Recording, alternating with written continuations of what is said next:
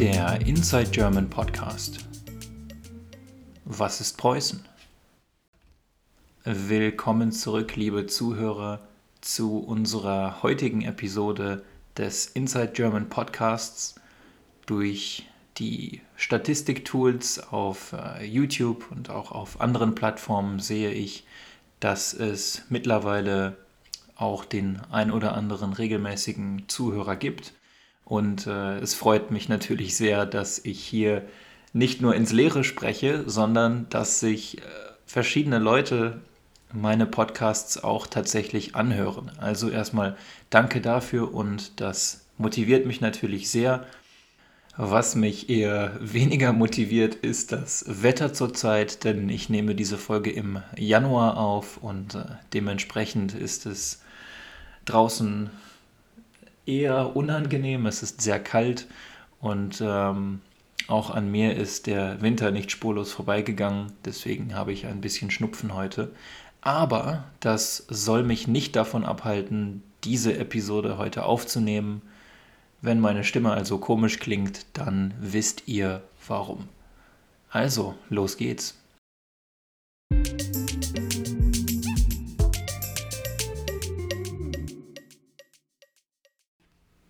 Mit dem heutigen Thema, also Preußen, habe ich mir wieder eine Aufgabe gestellt, die nicht so einfach zu lösen ist, denn es ist ein sehr großes und sehr komplexes Thema, aber eins, das ich persönlich auch sehr interessant finde.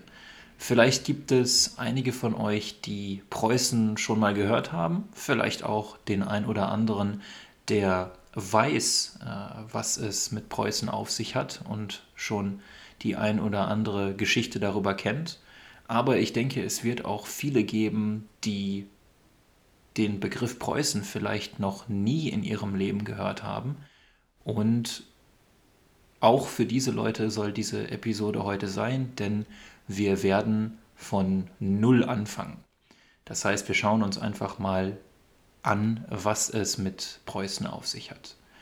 Und für genau diese Leute, die noch nichts wissen, Preußen war im Grunde ein Staat auf dem Gebiet Deutschlands und man kann sagen, dass er einer der wichtigsten, vielleicht sogar der wichtigste Staat in Deutschland oder auf dem deutschen Gebiet war, der die heutige Form, die den heutigen deutschen Staat maßgeblich beeinflusst hat. Ohne Preußen hätte es nämlich Deutschland, wie wir es heute kennen, wahrscheinlich nie gegeben. Denn es war Preußen, das zu jener Zeit der größte und wichtigste Staat im norddeutschen Raum war, das mit geschickter Politik und vielen Kriegen Deutschland 1871 vereinigt hat. Damit wurde dann der König von Preußen zum Kaiser von Deutschland. Und vielleicht habt ihr den Namen schon mal gehört, das war Wilhelm I., der mit seinem Verbündeten, also mit seinem wichtigsten Minister und Politiker Otto von Bismarck die Vereinigung Deutschlands herbeigeführt hat. Otto von Bismarck und die Vereinigung von Deutschland sind auch ein Thema, das ich wahrscheinlich nochmal in einem gesonderten Podcast, also in einer Extra-Folge besprechen möchte. Wie ihr also vielleicht schon bemerkt habt, hat Preußen einen enormen Einfluss auf die deutsche Geschichte gehabt. Aber wenn ihr euch heute eine Deutschlandkarte, eine Karte von Deutschland anschaut, dann werdet ihr sehen, dass es dort nirgendwo einen preußischen Staat oder eine preußische Provinz gibt. Das heißt, es gab einen sehr wichtigen deutschen Staat und diesen Staat gibt es jetzt nicht mehr. Was ist passiert und wie kam es dazu? Das sind die Fragen, mit denen wir uns heute genauer beschäftigen möchten. Und am besten fangen wir ja ganz von vorne an, also mit der Gründung von Preußen. und wie es überhaupt entstanden ist und wo es entstanden ist.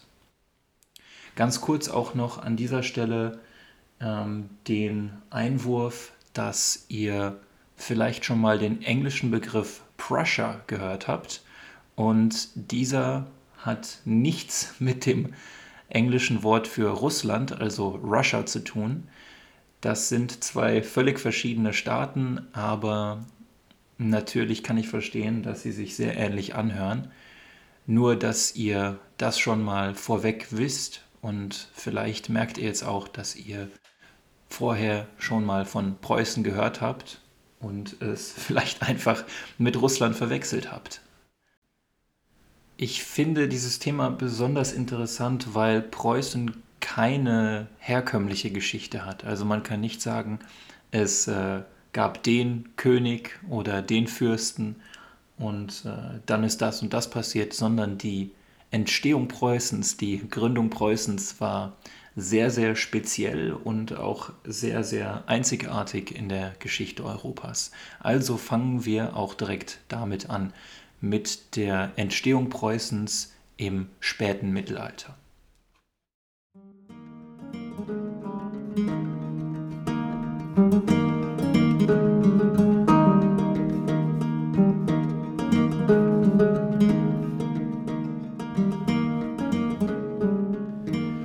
Das Mittelalter, die Zeit von Rittern und Burgen, Feudalherren und auch den Kreuzzügen. Wenn ihr vielleicht nicht wisst, was die Kreuzzüge sind, dann kurz eine Erklärung dazu. Die Kreuzzüge waren die Versuche von christlichen Herrschern, von europäischen Herrschern, Jerusalem als heilige Stadt für das Christentum einzunehmen. Der Papst, also die wichtigste Person in der katholischen Kirche, hat damals die europäischen Herrscher, die europäischen Könige und Fürsten dazu aufgerufen, sie ermutigt, Jerusalem für das Christentum zu erobern, für das Christentum einzunehmen.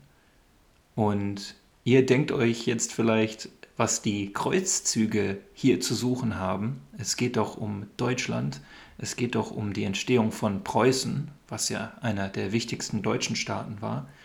Und das Interessante ist, dass Preußen direkt mit den Kreuzzügen zu tun hat. Und zwar ist es so, dass es zur Zeit der Kreuzzüge im Mittelalter verschiedene Orden gab, religiöse Orden, die versucht haben, die Pilger, also die Menschen, die aus religiösen Gründen nach Jerusalem gezogen sind, zu beschützen.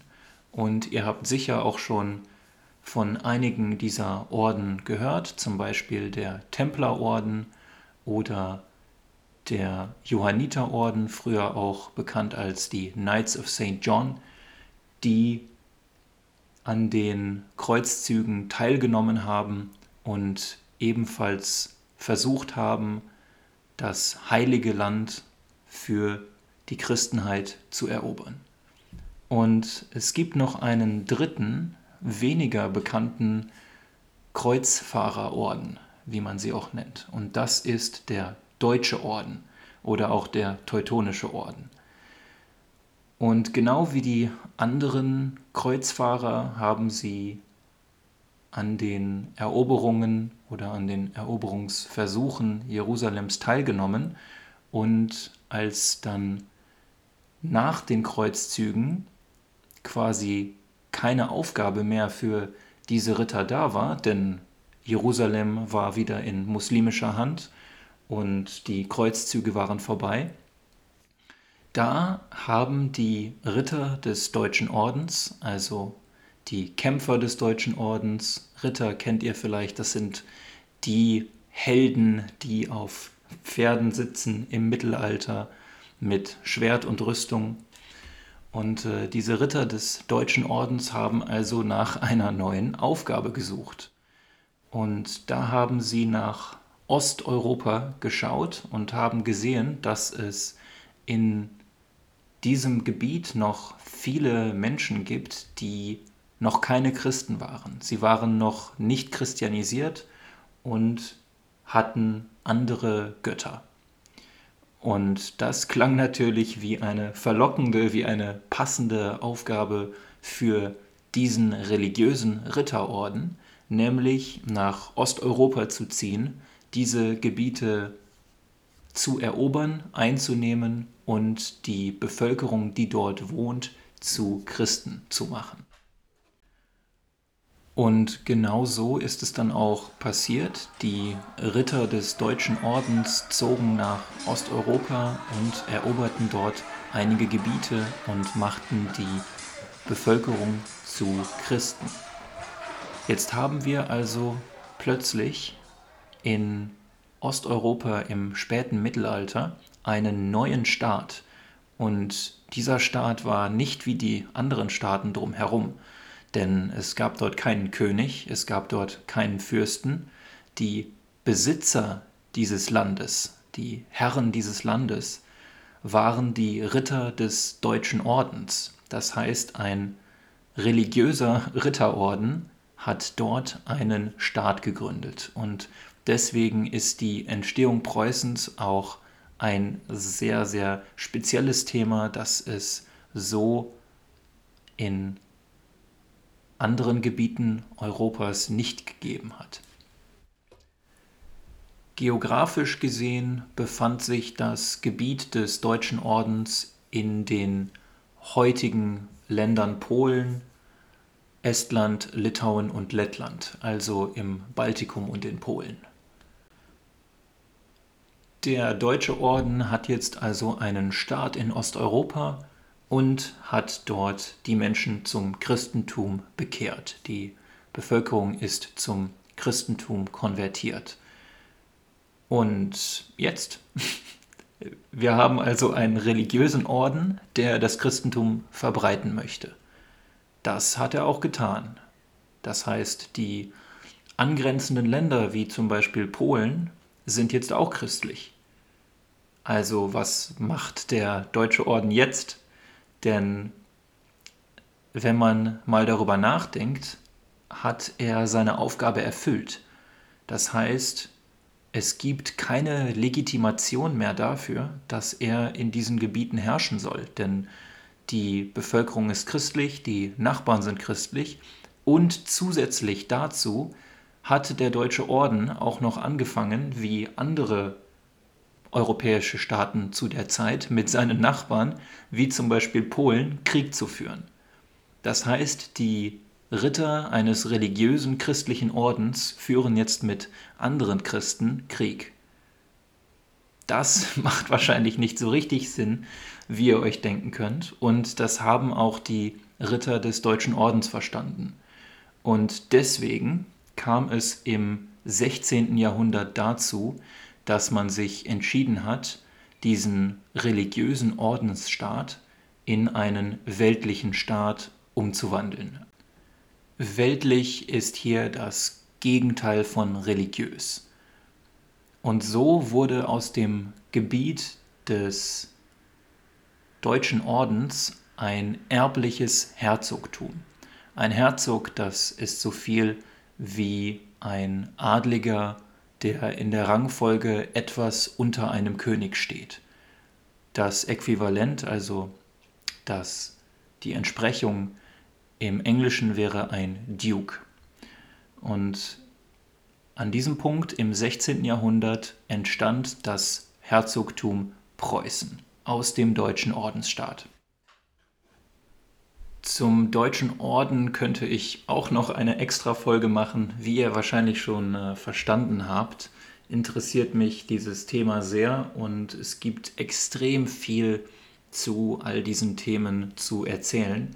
Die Frage ist natürlich nur, was ihr davon hören wollt, denn ich will nicht mit der Wand sprechen, sondern hoffe auch, dass es für euch interessant bleibt.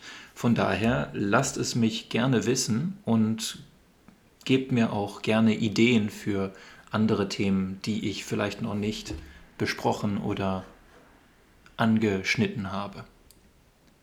Also, wir haben jetzt Preußen, aber eigentlich ist es ein kleines, unbedeutendes Gebiet im Norden von Polen. Es unterstand nämlich zuerst dem polnischen König, der der Herr des Herzogs von Preußen war und hatte eigentlich keine besondere Bedeutung. Also wie kam es dazu, dass Preußen zu einer europäischen Großmacht aufgestiegen ist und dann schlussendlich Deutschland gegründet hat? Erst einmal kam es durch Erbschaft dazu, dass der Herrscher von Preußen auch gleichzeitig der Herrscher von Brandenburg war. Das heißt, die beiden Territorien wurden an eine Person vererbt, die dann beide Gebiete regiert hat. Und kurz darauf kam es auch schon im 17. Jahrhundert zum Dreißigjährigen Krieg. Vielleicht habt ihr davon schon gehört. Ganz kurz war es ein Konflikt zwischen Katholiken und Protestanten, also reformierten Christen, der 30 Jahre gedauert hat, wie der Name schon sagt. Und ähm, ja, später war es auch kein Konflikt zwischen Katholiken und Protestanten mehr, sondern es war ein Konflikt von jedem gegen jeden und ähm, es ging nur noch darum zu kämpfen und zu überleben. Und Preußen-Brandenburg war von diesem Krieg sehr stark betroffen. Das heißt, ganze Gebiete wurden entvölkert, also die Bevölkerung wurde vertrieben oder ist dem Krieg zum Opfer gefallen, also ist gestorben. Und nach dieser schrecklichen Erfahrung im Dreißigjährigen Krieg begann man in Preußen und Brandenburg mit der Zentralisierung von Macht und mit der Militarisierung. Das heißt mit dem Aufstellen einer schlagkräftigen, einer starken Armee. Und das ist besonders wichtig, denn Preußen wurde in den folgenden Jahrzehnten oder auch Jahrhunderten als eine wichtige Militärmacht bekannt. Es geht sogar so weit, dass es ein Zitat gibt, das verschiedenen Menschen zugeschrieben wird. Also man ist sich nicht ganz sicher, wer dieses Zitat ursprünglich geschrieben hat oder gesagt hat. Aber es geht wie folgt. Andere Staaten besitzen eine Armee. Preußen ist eine Armee, die einen Staat besitzt. Das heißt, die militaristische Kultur ist tief in der preußischen Kultur verwurzelt. Und deswegen sagt man auch heute noch, dass, dass Tugenden, also gute Eigenschaften wie Disziplin, Pünktlichkeit und Fleiß, Fleiß bedeutet, dass man viel und hart arbeitet, preußische Tugenden sind. Also die positiven Eigenschaften des Militärs gelten mehr oder weniger als preußische Tugenden, die auch heute noch in der deutschen Kultur oder zumindest in den, in den deutschen Stereotypen eine wichtige Rolle spielen. Denn äh, ja, ihr kennt sicher den Stereotyp des disziplinierten, pünktlichen Deutschen und zu einem großen Teil hat es eben mit dieser preußischen Militärtradition zu tun.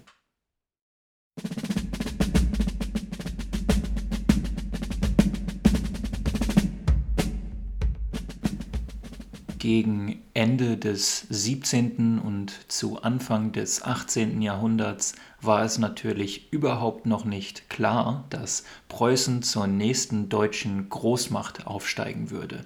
Denn neben Preußen gab es natürlich viele andere Staaten, die gerne die Vorrangstellung, die herausgehobene Stellung unter den deutschen Staaten einnehmen würden. Und zu dieser Zeit gab es auch schon einen Staat, der quasi der inoffizielle Anführer der deutschen Staaten war, des Heilig-Römischen Reichs, wenn man so will. Und das war Österreich. Zu dieser Zeit war die österreichische Monarchie, auch bekannt als Habsburger Monarchie, ohne Zweifel der wichtigste, der stärkste und der einflussreichste Staat im deutschsprachigen Gebiet Europas. Und genau mit diesem Staat hat Preußen dann natürlich auch die ersten Konflikte entwickelt. Und zwar ging es um die Region Schlesien, die sich in der darauffolgenden Zeit zu einem wichtigen Industriegebiet entwickeln würde. Heute liegt dieses Gebiet, also Schlesien, fast vollständig in Polen und ist dort als Śląsk bekannt. Ich äh, entschuldige mich schon mal im Voraus für meine schlechte polnische Aussprache. Als Resultat dieses Konfliktes zwischen Preußen und Österreich kam es dann zu drei schlesischen Kriegen, in denen es um die Kontrolle der Region gehen würde. Überraschenderweise für die damalige Zeit hat Preußen sich gegen Österreich durchgesetzt. Und das lag zu einem Teil bestimmt an der schlagkräftigen preußischen Armee, zu einem anderen Teil aber auch an vielen glücklichen, also für die Preußen glücklichen Umständen. Nach Ende der Schlesischen Kriege war Preußen damit eine respektierte Großmacht in Europa. Angefangen als kleiner seltsamer Ordensstaat in Nordosteuropa, der von einem religiösen Ritterorden regiert wurde, war es jetzt einer der zentralen Spieler, einer der zentralen Akteure in der mitteleuropäischen Politik. Und natürlich gibt es noch einiges über die Geschichte Preußens im im 18., 19. und 20. Jahrhundert zu erzählen, aber ich denke, das halten wir uns lieber für andere Folgen zurück, das bewahren wir uns für andere Folgen auf und sprechen heute noch über den Untergang Preußens. Also wir haben jetzt zum einen besprochen, wie Preußen entstanden ist und wie es so groß und mächtig geworden ist. Und jetzt ist natürlich die Frage, wie es passieren konnte, dass ein so wichtiger Staat in Europa einfach komplett verschwunden ist. Und ist er wirklich komplett verschwunden? Das ist auch eine interessante Frage, die wir uns noch genauer anschauen.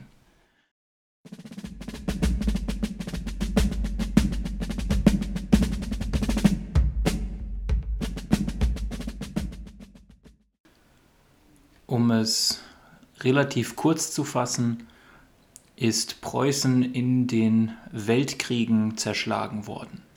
Nach dem Ersten Weltkrieg, wie ihr vielleicht wisst, musste der Kaiser in Deutschland abdanken. Das heißt, Deutschland wurde von einer Monarchie in eine Demokratie umgewandelt.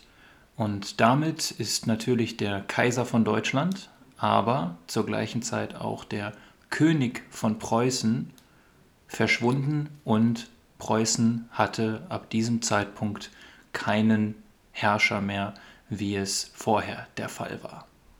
Im Zweiten Weltkrieg hat man dann nach dem Krieg Preußen in vier verschiedene Teile geteilt, kann man sagen. Das heißt, dass ein Teil der preußischen Gebiete nach dem Zweiten Weltkrieg in der Bundesrepublik Deutschland lag, also in Westdeutschland.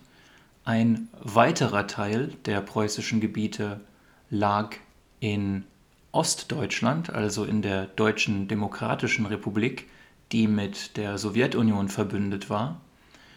Dann gab es noch einen großen Teil Preußens, den Polen nach dem Krieg erhalten hat. Und nicht zuletzt dürfen wir auch nicht das Gebiet Ostpreußens vergessen, das heute noch zu Russland gehört. Heute handelt es sich dort um die äh, Kaliningrader Oblast und Kaliningrad war zur preußischen Zeit noch als Königsberg bekannt.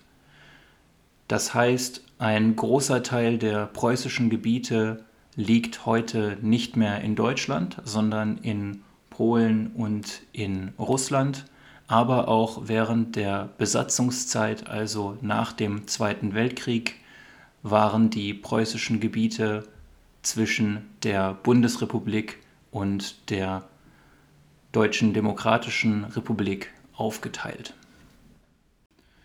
Preußen existiert also heutzutage nicht mehr, aber es lebt natürlich in einigen Ideen und Begriffen weiter.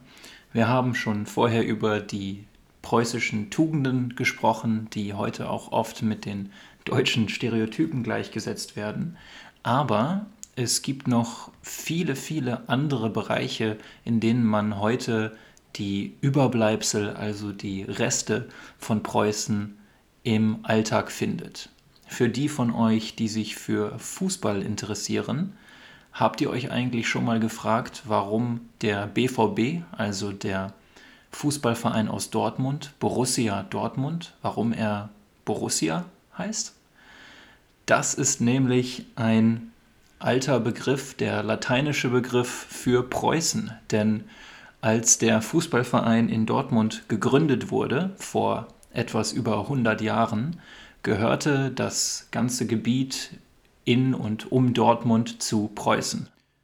Und für Leute aus meiner Generation, also Menschen, die im wiedervereinigten Deutschland, also nach Ende des Kalten Krieges geboren sind, ist das natürlich alles ein bisschen abstrakt, denn Preußen, das liegt eine sehr lange Zeit zurück und persönlich habe ich es natürlich nicht miterlebt. Aber man darf auch nicht vergessen, dass es selbst heute noch Menschen gibt, die damals in Preußen geboren wurden, also die vor dem Ende des Zweiten Weltkrieges geboren wurden und dass Preußen in der Familiengeschichte und auch im Gedächtnis, also in den Gedanken vieler Menschen weiterlebt. Und natürlich haben wir darüber gesprochen, dass Preußen sehr militaristisch war und dass es in der Geschichte Preußens mehr als nur den einen oder anderen Krieg gab. Und das kann man natürlich auch bewerten, wie man will. Ich denke nur, dass es wichtig ist, heute zu verstehen, was Preußen war, wo es herkommt und was es für einen Einfluss auf die deutsche Geschichte gehabt hat. Denn ich persönlich denke, dass man Deutschland nicht verstehen kann, wenn man Preußen nicht versteht. Also, damit sind wir auch schon wieder am Ende dieser Folge. Das war eine etwas andere Folge diesmal. Ich hoffe, es hat euch gefallen und ich persönlich liebe diese Geschichtsthemen. Von daher, wenn euch das Ganze gefallen hat und interessiert hat, dann lasst es mich gerne wissen und ich würde gerne noch weitere Podcasts zu ähnlichen Themen machen. Aber natürlich auch nur, wenn ich Leute habe, die mir zuhören. Also, wir sehen uns in zwei Wochen und ich hoffe, bis dahin geht es euch allen gut und ihr arbeitet weiter an eurem Deutsch. Tschüss.